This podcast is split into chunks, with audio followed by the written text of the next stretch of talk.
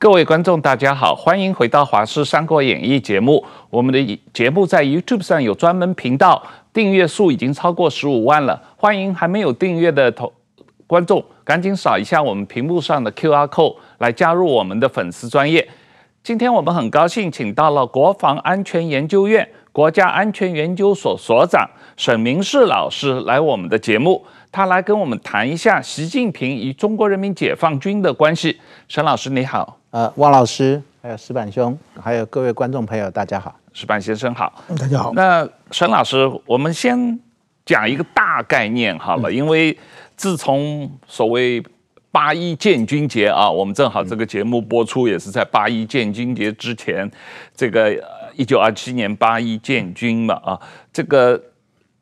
中共一直强调他跟解放军的关系是党指挥枪啊。嗯但实际上，中共跟解放军是什么关系？是党指挥枪，还是枪指挥党？这个就要从这个中共它的党的发展跟军队的发展开始。我们知道，呃，中共党是在一九二一年成立啊。那他当初这个党的创立跟呃苏联的扶持是很有关系。然后在呃苏联扶持下，他其实实施很多工人的运动。那后来在呃中国国民党第一次全国代表大会的时候，就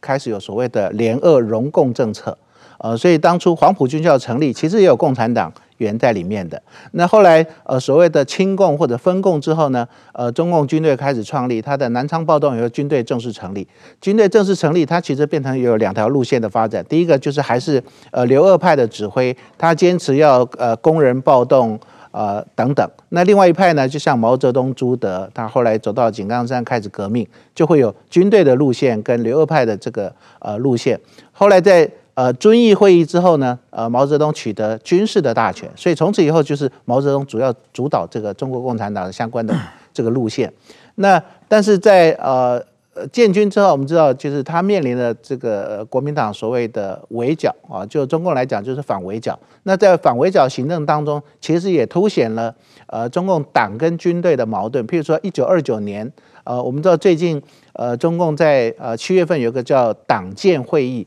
在党建会议里面呢，呃，习近平又再次提出所谓的古田会议。那古田会议呢，就是一九二九年，呃，红四方面军它出现了朱德跟毛泽东。到底谁听谁的问题？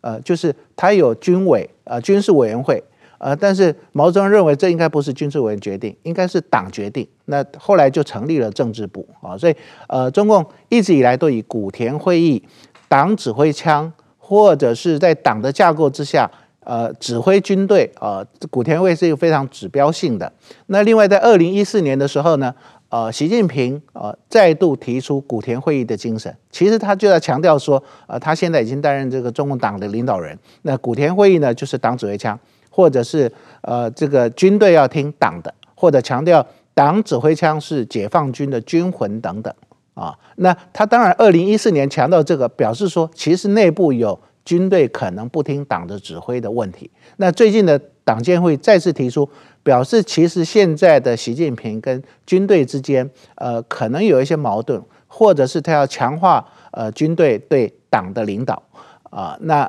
呃对党的这个呃领导的服从。那因为习近平现在是呃总书记，他同时又是党的中央军委主席跟国家的军委主席，他同时又是国家主席，在这个架构之下来领导军队。嗯，对，当然这个。按照中华人民共和国的宪法，它是实行军委主席负责制啊。但这个军委主席实际上是，呃，一个班子两块牌子，是国家军委和中国共产党的军委，是是同一批人嘛啊。主席都是习近平，然后他来统帅全国武装力量。但是军委主席或者说是跟跟。解放军的关系到底是什么？是不是是一种皇帝与奴才，或者是他个人的关系啊？另外一个，历史上曾经有过，像邓小平是军委主席，但不是中共总书记嘛？啊，那这个总书记，呃，胡耀邦、赵紫阳，指挥不了军队。那到底那个时候是党指挥枪还是枪指挥党呢？啊，的确，你提到了这个呃，中国共产党它在体制上的矛盾哈。就按理来讲，党指挥枪就是谁掌握党的最高权力，军队就要听他的。那当然，在毛泽东时期。即使因为三面红旗、大跃进等等，然后呃毛泽东失去了国家主席这个职务，但是因为他是党主席，又是中央军委主席，而且他在过去呃中国共产党在建政的过程当中，在军事方面立下很大的功劳，所以军队听他的没问题。但是等到毛泽东开始昏庸，或者是呃不管是反右斗争、三面红旗，甚至后面文化大革命之后呢，呃其实很多老干部或者是军头被迫害。所以毛泽东去世之后呢，呃，我们可以看到，呃，中央军委的副主席叶剑英跟本来要接班的华国锋跟邓小平联合起来，呃，抓捕四人帮啊，所以掌握了大权。那在这个过程当中，你可以看到，其实老军头或者是中央军委副主席叶剑英是扮演重要角色。如果他没有军队的实力，恐怕很难啊、成功的这个政变。然后那个时候四人帮啊、也希望，因为他们本身没办法掌控军队，所以他也希望能够建构第二武装。这个第二武装是希望是啊、民兵或者是工人呃工人武装部队等等，但是那没办法跟军队抗衡。所以我们看到，其实，在毛泽东死后，邓小平复出 或者华国锋的这个权力接班过程当中，军队扮演重要角色。然后刚刚汪老师也提到。呃，邓小平其实他在掌握权力之后，已经在思考呃未来的权力接班的问题，所以他采取渐进接班的方式，譬如说，先让胡耀邦担任总书记啊、那掌握党的大权。那按理来说，这谁掌握大权应该指挥军队，但是不是邓小平就是维持了中央军委主席的身份。他当然可能也怕，呃，虽然呃胡耀邦曾经在呃这个建政过程当中在军内扮演重要的角色。但是毕竟他的威望，或者是没有像邓小平、林彪一样建立什么样的大的功绩，所以邓小平让他先从总书记开始担任。那担任总书记之后呢，会让他当中央军委的第一副主席，就是从副主席这个职务当中去熟悉军队的事务啊。那后来我们知道，这个胡耀邦因为呃天安门事件啊，一九八五年的天安门事件，后来就被。斗倒了，斗倒之后呢，换赵紫阳也是同样的模式。赵紫阳从国务院总理让他当这个总书记，同时也让他担任中央军委第一副主席啊，就是透过这样的方式让他熟悉呃这个军队事务啊。当然我们知道说，一九八九年天安门事件之后呢，呃，邓小平只好让江泽民从上海啊到呃北京担任总书记，他同时也是先担任总书记。呃，因为因为没有时间历练啊，所以他总书记担任几年之后呢，才让他正式成为中央军委主席。所以你可以看到，因为江泽民他本身是科技官僚出身，他还没有任何军事的背景啊，所以他在呃对军队的掌控和对军事的事务呢，就变成他必须要依赖呃中央军委副主席。那我们知道这个这个江泽民刚上台的时候，其实有所谓的杨家将事件。呃，就是呃，江泽民上来，他呃，因为苏联的垮台，他呃觉得说他可能政权危机感，所以他在改革开放方面，呃，他比较保守。那邓小平南巡之后呢，呃，军队提出要为改革开放保驾护航，然后提出这个呃，尤其是一百个将军，然后签署，然后要为改革开放保驾护航，就有点是向呃江泽民施压，说你要维持改革开放。那这是就所谓的杨家将事件啊，那就是杨白冰，他是中央军委的秘书长，他掌握了实际中央军委的权力。那后来我们当然知道，邓小平后来呃平息了所谓杨家将的这个这个事件，但是也让江泽民啊，譬如说呃当时的政治局常委有一个军方的将领叫刘华清，那另外也找。一位这个张震当军委副主席，等于说两个军委副主席，一个同时也是政治局常委，那同时一个负责呃军方的日常事务，然后确保这个江泽民能够呃稳稳定的这个接掌军事权力。那后来在邓小平去世之后呢，我们看到其实江泽民他非常依赖呃郭伯雄跟徐才厚这两位军委副主席，因为过去其实军委副主席一个是国防部长兼任。一个是常务的，就处理日常事务的军委副主席，但是郭伯雄跟徐才厚呢，他变成两位常务副主席，那分别掌管不同的这个业务跟权力，那这也造成江泽民时期军队的贪腐或者是买官卖官啊、呃，这样情势的横行，主要也就是郭伯雄跟徐才厚这两位军委副主席。对，但江泽民之后，胡锦涛也有一个奇怪的情况，他当了十年总书记，可是只当了八年军委主席啊。是江泽民又多当了两年军委主席，这样的一个特殊情况。是，所以你可以看到江泽民其实非常恋战这个中央军委的这个权力啊。其实他能够延两年，他呃完透过张万年当时的呃这个军委副主席，那张万年同时也是一九九五年、九六年台海危机的呃军委副主席，他透过张万年，然后在呃军委的会议里面提案啊、提案以后呢，就变成让这个江泽民继续担任军委主席。啊，所以一直拖延了两年，而且他先呃交给这个胡锦涛党的军委主席，后来再交给他国家的军委主席。那虽然把这两个职务或者是一个职务交给呃胡锦涛，但胡锦涛其实没办法驾驭或者指挥郭伯雄跟徐才厚的。呃，我记得在呃那个时候，我看到《解放军报》有一个胡锦涛的谈话，我觉得蛮有趣啊。他说要根绝军队。跑官、要官、买官的行为，我那时候就很纳闷哦。你堂堂一个中央军委主席，你讲这个话，你其实可以采取很多措施去根绝这些啊、呃，这个这个活动或这些现象的。但是你变成是好像道德呼吁，或者是在讲话上呼吁，但是能不能做到？看样子是没办法根绝，因为。即使他这样呼吁，后面的买官卖官，他其实非常严重。而且在郭伯雄、徐太后掌握这个军事大权十年的情况之下，等于解放军很多高阶的将领，其实都是这两位提拔的。那都是这两位提拔，变成说你要动这两个人，恐怕你要很怕说会不会引起军队这些将领的众怒，甚至又再发动另外一次呃准军事政变等等啊。所以这也让。这个胡锦涛其实他整个军事大权被架空，那被架空，所以他在呃十八大的政治报告里面，他其实有提到说，呃，中共现在已经面临亡党亡国啊这种现象啊，其实某种程度呃其实也跟军队有关。那我们可以看到有一张呃非常经典的照片啊，这经典照片可能各位观众朋友你搜寻一下可以看得到，就是呃胡锦涛担任。中央军委第一副主席，因为他已经是准备要接班了，所以让他当军委副主席。然后开会的时候呢，他的位置是在郭伯雄、徐才厚之后。然后他看郭伯雄跟徐才厚两个窃窃私语，然后他在他在后面这样看他们的那个眼神啊，你就知道说这里面其实有问题，就是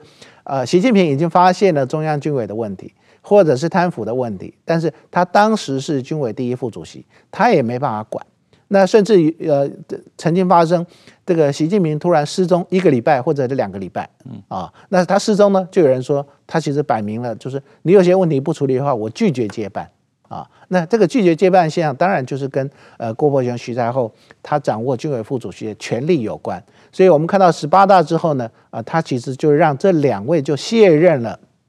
呃军委副主席，但是卸任之后。呃，习近平又没有他自己可以信赖的这个上将可以提拔，所以那个时候他就请这个范长龙跟许其亮来担任十八大以后的军委副主席，透过他们两位呢来进行军改。我们知道，二零一五年开始军改，他大幅度的军改，呃，因为通常处理要。呃，处理人的问题啊，你要掌握这个确切的证据。但是你没有确切的证据，但是你要处理这个人事的问题或人的问题呢，最好的方式当然就改变制度。改变制度之后呢，它当然人员就可以同时更换。那我们可以看到，呃，这张照片呢是二零一五年之前的啊，中央军委的架构，它其实有一个中央军委办公厅。呃，下辖所谓的三总部或者四总部，那原来是总参谋部、总政治部跟总后勤部。那后来因为国防科工委的功能分开，呃，部分到国务院，那部分留在解放军，所以后来呃又成立了所谓的总装备部。那虽然有军委主席，但是军委主席，呃，我刚才前面提到的，因为他同时兼任这个党务。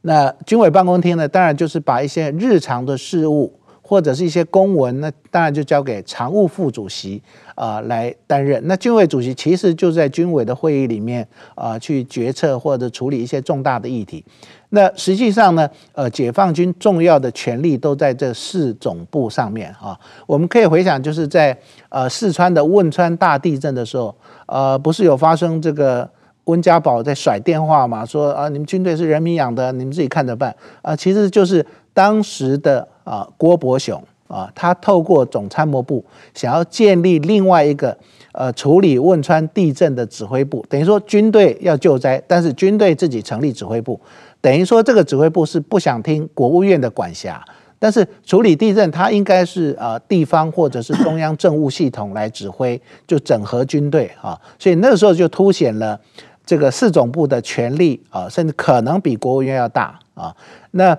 呃，这个习近平上来之后呢，他也看出这个市总部啊权力过大的问题，所以他在军改的过程当中，他稀释了这个市总部的权力啊，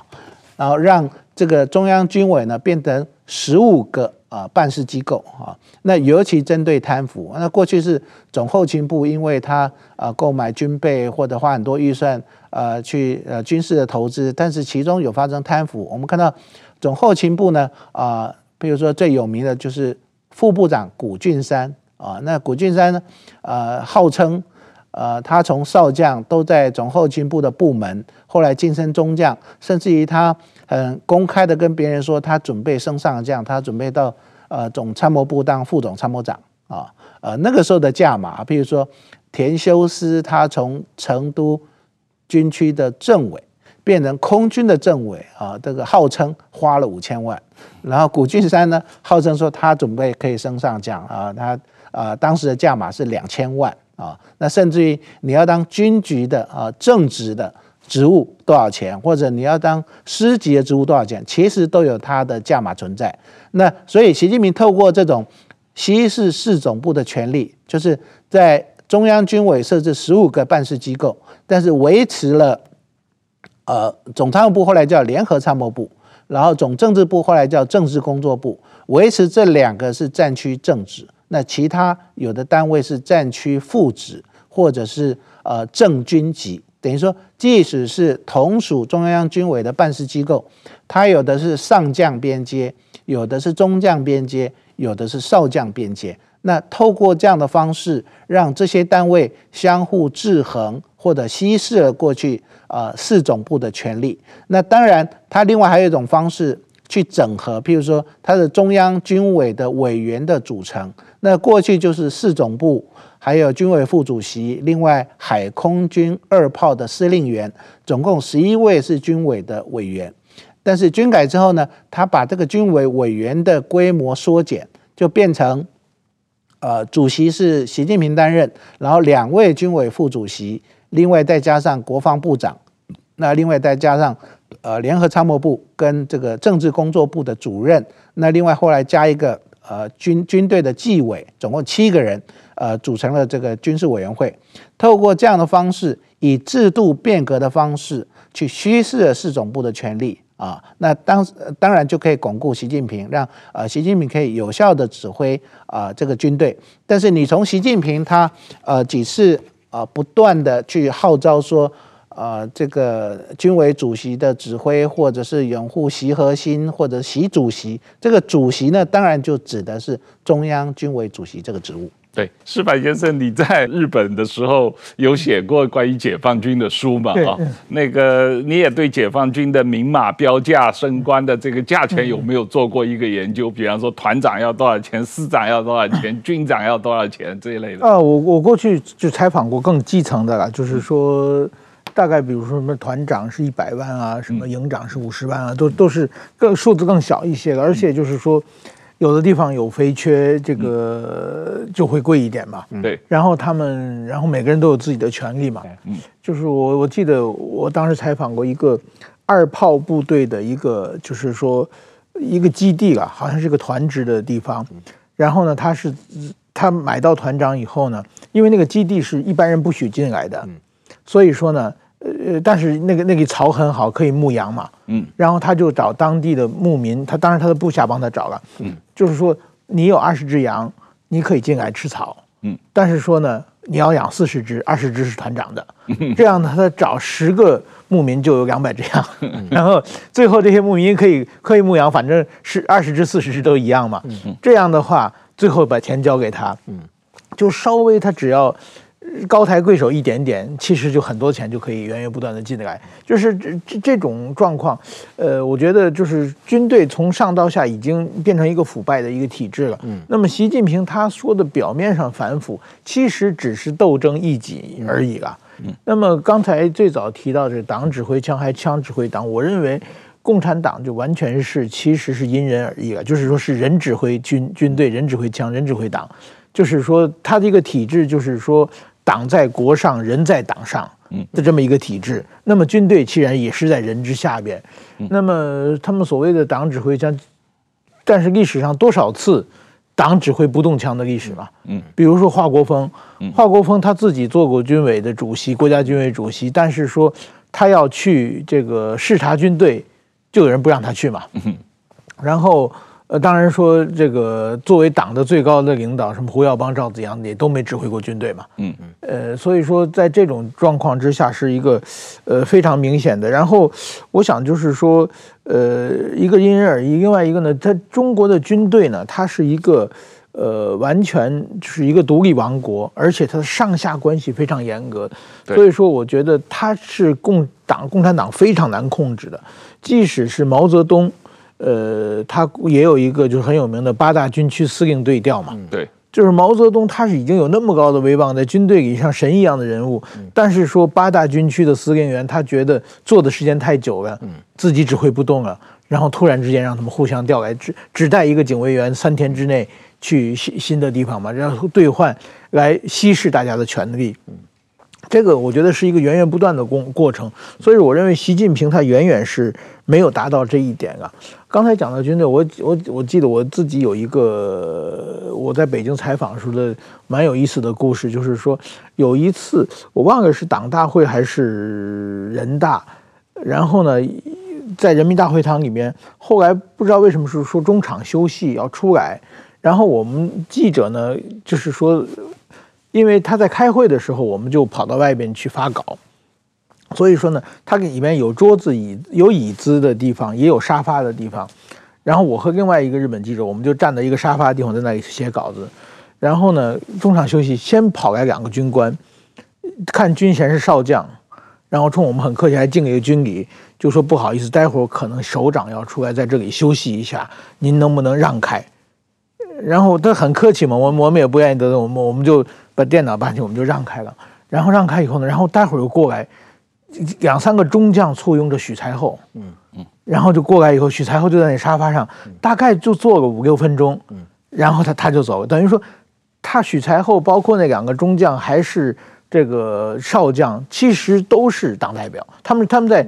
开会的这个。身份是一样的，但是说他们会把军队的军衔上下关系带下来，那两个下边的人就是完全像服务生一样照顾领导嘛。这个在党里面其实是一个很可怕的，就是说他们是一个团伙啊，而且有上下关系啊。是别的是一团散沙嘛。是，所以说我觉得光看这一点，所以我觉得习近平他虽然说夺权夺夺到了，但是军权好像掌握，但是他要不停的。不停的重复，就像毛泽东八大军区对调一样，他不停的稀释这些权力，因为这权力慢慢马上就会凝固起来嘛。所以我认为习近平和军队的斗争今后还会持续很久。毛泽东时期文革包包括斗倒彭德怀，呃，斗倒林彪，这两个都是当过，都是十大元帅之一嘛，而且都当过国防部长。那毛泽东时期那个时候的所谓军区司令，这个武汉军区司令陈陈王道。陈陈再道，陈再道，陈再道和那个南京军区司令许世友，都跟毛泽东发生过冲突嘛？啊，都都有这方面的问题。但即使像毛泽东这样的话，对于这个军队的高级军官的清洗，习近平掌权来这十多年做的事情，几乎是史无前例的啊。对，这个这个规模之大，这个呃。这个清洗的人之多，然后这个涉及的这个范围之广，实际上比毛泽东厉害。我觉得这个呃，你你觉得习近平这么做的目的是什么？他呃，这么做了十多年，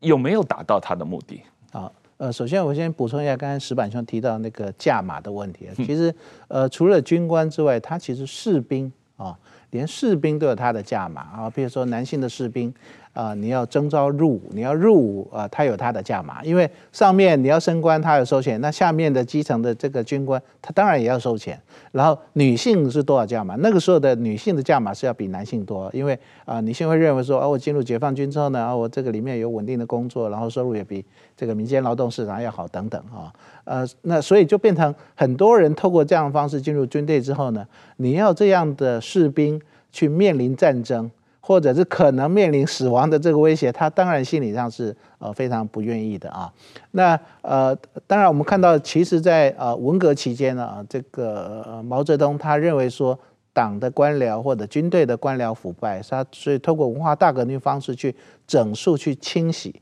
那是不是因为真的是这些人腐败呢？恐怕不是，应该比较是派系斗争，或者是去整肃。那尤其是四人帮。啊，跟军队之间有矛盾。那除了刚才提到的彭德怀跟林彪之外，其实像贺龙等等很多这个这个十大元帅啊，不是被斗得很惨，不然有些人就自杀或者死亡等等。那当然，呃，最典型的就是刘少奇，他虽然不是十大元帅，但是国家副主席，连死的时候火化的时候都不用他的名字啊。所以在文革时候非常非常斗得是非常惨烈的。那这也就促成了，呃，当毛泽东死亡之后。呃，叶剑英或者联合一些老将啊，一方面呃，因为华国锋是这个毛泽东指定接班嘛，一方面是跟着华国锋啊斗倒四人帮，斗倒四人帮之后呢，呃，邓小平再进来，后来呃，透过理论斗争或者是军事压力的这种方式，后来让华国锋呃呃，那还好，华国锋是没有被斗得很惨，后来也很平稳的，后来卸任，然后这个终其一生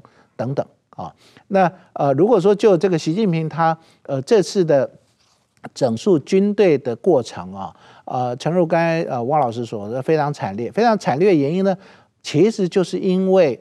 呃江泽民还有江泽民留下军委副主席架空胡锦涛的权力。那这些人在长期盘踞这个军队权力之下，他培植了很多他自己的派系或他的部署，那形成一股强大的力量。那刚才呃石板兄提到这个徐才厚的问题啊，那事实上呃徐才厚他本身是呃政委出身，后来当了这个总政主任。然后总政主任晋升为军委副主席，这本身就非常不寻常的哦。那我刚才也提到说，呃，过去的军委副主席通常是国防部长兼任，那另外一位呢，他就是常务的副主席，呃，都是作战出身的司令员出身的。那从徐才厚之后之后呢，就是呃政政治出身或政委出身。那你看到徐才厚在主持很大的活动，譬如说有一次他在主持这个啊、呃，解放军要到这个俄罗斯去参加演习，那就是由他下达命令，就变得很奇怪啊。他是政工出身，然后军委副主席，他下达命令说哦，出部队出发等等，这感觉应该是呃司令出身的这个军委副主席来做的。那刚才提到说，为什么这么多军官簇拥着徐才厚？因为徐才厚其实掌握的晋升的大权。你要升中将、升上将，我们知道，呃，这个解放军的人事其实掌握在政治部啊啊，因为他有个干部部，或者是呃，就人事方面啊，人事的运作是属于呃政治部啊。那另外除了政治之外，当然还有政治考核也属于政治部。就变成郭伯雄跟徐才厚两个各有各的权力，两个不同的系统。那当然，下面的少将、中将就是要呃极力的巴结他们。那习近平面临这种庞大的过去的军队的关系网络，他不可能把这些人一次通通扫清。那因为你没有掌握确切证据，所以他只好透过呃制度变革的方式，用军改。啊，来慢慢的去稀释这样的这个权力啊。那我这边呃有一个解放军的贪腐的关关系的网络啊，呃，大家可以看到最上面那层当然是江泽民，他下面有不同体系，譬如说我刚才提到的啊，譬如说兰州军区的郭伯雄，或者是沈阳军区的徐才厚，变成这两个军区它的附属的呃将领，就自然成为派系。那我们后来看到的呃第二层的像。呃，这个政治工作部主任张养，那当然因为他是政工出身，所以归属于徐才厚这个体系。那房峰辉呢？呃，表面上他是胡锦涛提拔，啊，因为他从广州军区的参谋长，后来晋升为呃北京军区的司令员啊，有点是呃这个快速晋升啊，从参谋长啊变成直接到北京去当司令员。那甚至于在胡锦涛阅兵的时候，房峰辉是阅兵的指挥官啊，后来果然就当了这个总参谋长。那但是房峰辉呢，呃，其实在二零一四年。啊，那个时候习近平要去访问印度，然后二零一四年那时候有八百个解放军突然就穿过这个呃印度的边界，啊，好像要入侵，那给习近平很难看啊。然后这个因为呃莫迪当面就问他说，哎，你这个八百人入侵这个边界到底是什么意思啊？啊，所以习近平其实回到这个中国去以后呢，他其实对这个事情就是非常，呃，心里面是非常介意的。那我们看到，其实，在二零一七年的洞朗事件。洞朗事件过程当中，我们看到解放军他进入了不丹边界去修路，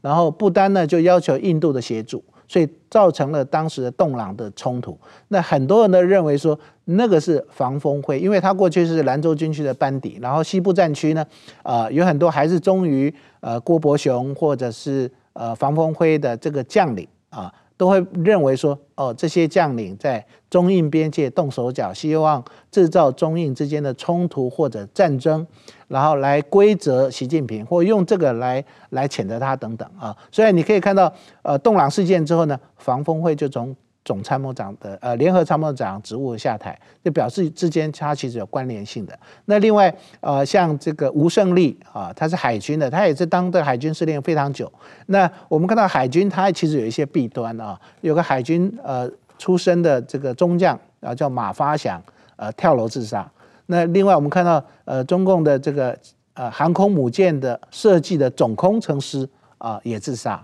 啊，那海军在它的建造军舰的过程或整个相关的呃军备发展过程中，到底有没有弊案？那吴胜利其实有受到谴责，但是并没有说呃像好像有明确的证据，所以让他呃这个双规或双双开，或者是呃进监牢等等。等于说呃部分的将领是经过调查之后呢，呃发现他没有明确的证据，所以他只要。承认错误或者缴出当初受贿的金额，他其实可以明哲保身。但是有些人就不行啊。我们看到这这张图呢，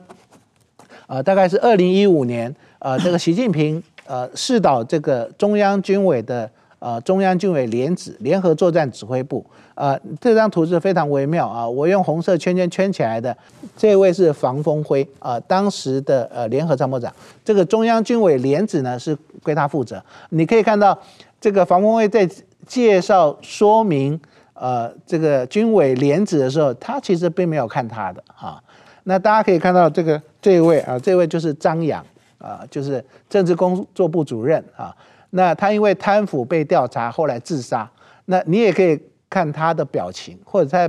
习近平背后看习近平的表情。其实你可以看出来，其实这些人都已经知道说，嗯，他可能会动到我。啊，因为我跟郭伯雄跟徐才厚关系非常廉洁，呃，现在在找证据，啊，那他的表情或者那种非常谨慎的态度啊，你可以看出来，其实习近平正在用渐进的方式去处理这些人。那一方面透过制度变革，另外一方面当然就是看啊有没有掌握到实际的证据，掌握到证证据之后呢，啊就会开始啊从纪检纪检委的这种角度去处理这些人。啊，那也谣传说，这个张扬，呃，其实在处理徐太后的时候，张扬跑去跟习近平下跪，然后承认自己的错误啊，但是好像有给他一次一点机会，那一直拖到这个二零一五年啊才处理张扬。对，我就说这张照片，习近平去中央军委呃指挥部去视察，对，他周边站的人。全部都是坏蛋嘛啊！如果当时他们联合起来打他一个人的话，这个事情他们可能周边这些人都能活下来。现在全死了嘛？呃，可以，全被打倒了。对，可以看出来，其实有一个比较站得比较远的张幼霞。嗯，呃，张幼霞因为他本身是军二代啊，然后。呃，大家知道他的父亲其实跟习近平他的父亲曾经在同个军区，嗯，呃，当过司令跟政委的关系，所以他一定是这忠于他的。但是范范长龙就第一任的军委副主席，其实对呃习近平这种大幅的军改啊、更动，他其实是不太满意，或者是有一点消极抵制的。但是在习近平强力推动之下，我们看到呃军改变成这样的这个结果。那另外像常万全，他本身在中越战争其实当时师长有立下功劳，然后他从司令员后来当国防部长，他其实也涉及到。呃，这个贪腐，后来也说常万全啊、也呃承认自己的这个错误，然后也缴出一定的金额的钱啊、所以他并没有进监牢啊，他也会有这种情况。但是如果你是习近平的话，变成整个中央军委的委员，绝大多数啊、都是有贪腐或涉及贪腐，那你要决定重大政策的时候，如果是开会讨论，啊、你就看到可能你要推动的啊、一些改革或者重要命令，其实是受到抵制的。嗯。是，确实是这种情况啊。这个你身边包围的全是坏蛋，这样的话，习近平当然最没有安全感了。石板先生，你有注意到习近平的公开讲话，特特别是去军队的讲话，过去几年不断的强调政治安全问题啊，他不断的强调他的安全上的这个担忧。呃，这这确实也是可能是他自己个人的实实际经验有关系吧。嗯，对，我刚刚才讲的常万全，常万全很有一，我记得印象特别深刻的是常万全有一次十九大的时候，他发言，然后就是说，呃，夸夸奖习近平啊，他讲的是叫五天五地啊，叫什么顶天立地的历史担当，衬托其伟大梦想，惊天伟地的雄才大略，引导前进方向，就是说用的词，在大家就是说在中国这个。呃，常万全在历政治史上不会留名，在文学史上可能会留名。他就是用四字成语排成一排，全是用天和地，而且全部押韵，就说明他的秘书是这个文文字造诣 非常非常高的。就当时大家都觉得肉麻嘛，嗯，但是说正因为他是肉麻，所以他保住一命嘛。他跟别人不一样，就是必须你要全面效忠，你你才能够保住一命，保住一命。所以说，我觉得这开启了一个非常。奇奇怪怪，以后军队就是大家都把肉麻当有趣，就是说，变成每个军人其实都没有自己的尊严了。我觉得习习近平时代是是一个问题。另外一个，我觉得习近平时代他。对于这个中军队晋升的游戏规则有一个非常大的改变，这个就是说他任人唯亲嘛。他当时就是现在是七十三集团军，当时三十一集团军。对，就是他在福建军区的。对，那那那是一支小的军队嘛，就是解放军分甲种、乙种，他是一个乙级军。嗯，然后把那里的干部全部提拔上来了嘛。这一点的话，对于很多的，就是像北京军区啊这些。传统的这个军队大头自己这个经历完整的这些人来说的话，这心里是非常非常不平衡的。所以说，习近平他对这个军改的后遗症，包括最近他提提拔何卫东也是嘛，对，就是连基本是连升三级的概念上去了嘛。这个我觉得军队他是完全是按资排辈，按军功。评赏嘛，如果这个赏罚不分明的话，这个是这个军心是非常受影响的。所以说，我觉得这这个习近平这套这套改革是呃非非常有问题的。不好意思，刚刚才你问问我，没有没有没有，就就就这样可以了，因为我是说，习近平曾经当过福建军区政委嘛，对，所以他认识三十一集团军的这些人嘛，对，他只提拔他认识的人，曾经跟他工作过的人。我当时在我还在北京的时候，他提拔那个苗华，过去上。三十一军当过参谋长嘛？对，提拔姚华到提到海军政委嘛？对，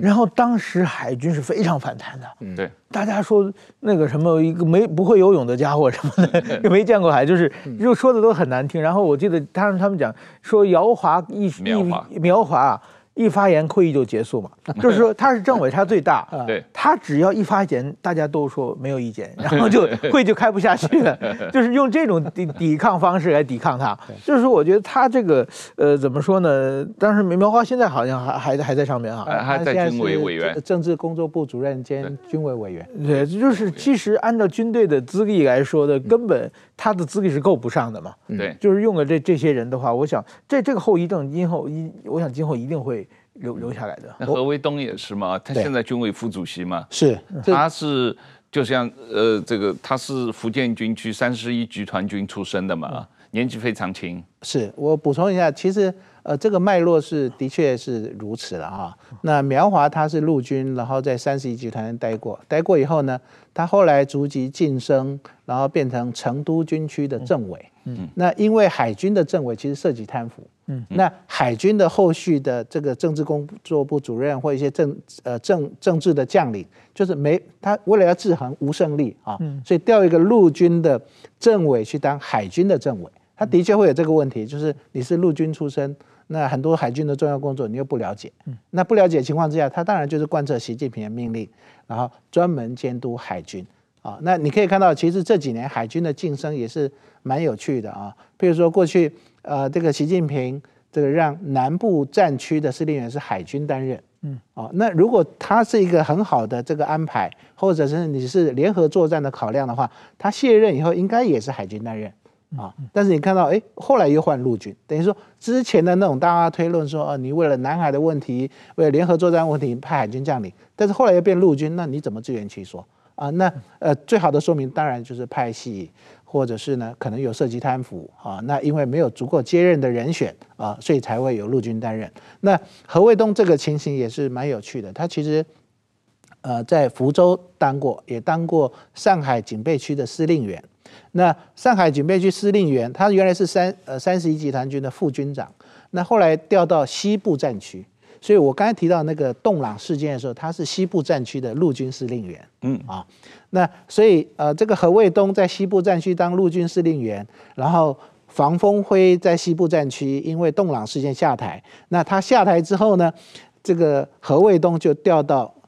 东部战区去当司令员。啊，那我认为这是有一点关联性，等于说何卫东也许在那个地方西部战区陆军司令立下战功，所以很快就晋升到东部战区。那因为他年龄比较大，其实他呃六十五岁的时候呢，呃就变成你的这个解放军规定里面六十五岁你战区政治必须要下台，但是何卫东要下台，但是又不能让他直接就呃退休，所以他就过渡性的安排让他到中央军委联指当主任。然后等到二十大的时候呢，再晋升他当军委副主席。这也就刚刚呃石板兄所提的，呃，习近平因为啊呃整肃军队，然后要排除其他的派系，那另外呢要安排自己人，所以其实有很多相关的既有的规定都已经排除了。啊、呃，譬如说呃过去你要从中将升上将，有所谓的三加一或者是三加二，等于说啊、呃、你在了这个中将的这个职务之后。你到升上将之间至少要五年，但是我们看到其实很多将领他是呃可能中将才晋升两年，马上就占上将的职务，而且过去上将的晋升呃都是在呃八一建军节之前一年一次，那后来变成一年两次，等于年底还有一次。但是我们看到六月六月底的时候，有一批两个人，呃北部战区跟。呃，中部战区的政委的晋升，他就不是在八一建军节之前，他是在六月底。那为什么会这样呢？表示说，其实，在晋升的过程当中，因为找不到适合的人选，所以过去的这种不管是年限的呃这个规规范，或者是在什么时候晋升上将的规范，其实通通被习近平打破了。对，确实是，而且最近这个方面的消息越来越多。这个除了中国外交部长秦刚这个事情这两天被大家 全世界都讨论的纷纷扬扬以外，这个外面也有谈到中国火箭军几乎是团灭啊，包括他的司令员李玉超、副司令员刘光炳、副司令员吴国华和战略支援部队司令员，呃，都出了问题。呃，沈老师，你看这些人出问题，同中美关系、同中国间谍气球事件有关系吗？呃，按理来说，现在晋升上将的人，呃，过过去好几轮的整肃跟清洗，现在晋升上将的人应该是经过严格的考核，或者是习近平所信赖的。那所以，呃，我第一个，当然我刚才提到说，呃，当时他可能没有明确的贪腐的证据。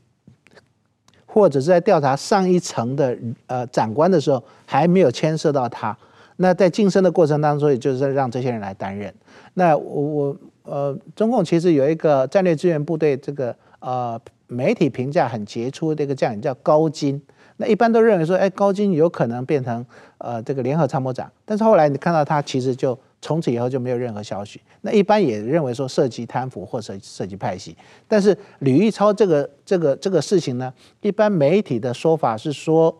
呃，美国空军大学出版了一本书，是谈火箭军，那里面的资料非常详细。如果观众朋友有兴趣的话，可以上网到美国空军大学去看。他其实一直到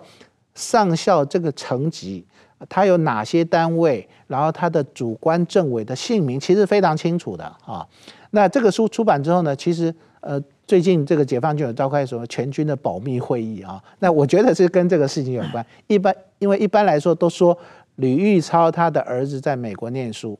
然后可能透过他的儿子，然后将这些啊资料泄密给美国。那那有没有金钱交易不知道啊？这这是第一个。那第二个当然，呃，就是火箭军本身，其实在过去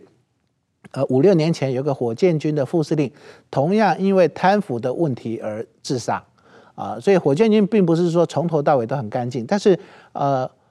二炮部队原来的司令员魏凤和。后来改制以后变成火箭军，他同样是司令员。那后来他当了国防部长，看起来好像他应该是很受到习近平重用，因为他是习近平上任以后第一位啊晋升的上将。但是你看到，哎，他在去年的这个香格里拉对话里面，他其实也谈了很多非常强硬的。那按理来说，呃，后面的司令应该是魏凤和提拔的，但是。为什么会出现这样子？是不是魏凤和也被查出相关的这个贪腐的证据，或者是实际上只是因为泄密的问题？但是如果只是泄密，就不会牵连到什么具前生啊，或者是火箭军的副司令。我觉得这里面其实水蛮深的，可能后续还有一些调查行动。对我，我想谈一下这个关于这个。退役的太子党上将刘亚洲落马的问题，这个因为他实际上是红二代嘛，这个呃国家主席李先念的女婿，当初习近平上任的时候，他实际上是大力支持习近平的啊，那可是没有多久，他就不断的。他很爱写文章啊，很很爱到处演讲，所以好像他这个呃有说他落马的原因是因为他反对武力攻台啊，也不知道这个他有很多这方面的发言。那现在习近平要对他这个整肃，不光是呃说他贪腐啊，而且是是要。政治上彻底清洗他的影响，把他出版的各种各样的书全部下架啊！这个刘亚洲的情况是蛮值得呃讨论的。他跟前面几个呃军方被整肃的老虎情况是有所不同的吧？呃，当然我们看到，其实，在整肃刘亚洲的过程当中，有提到说他接受他受贿。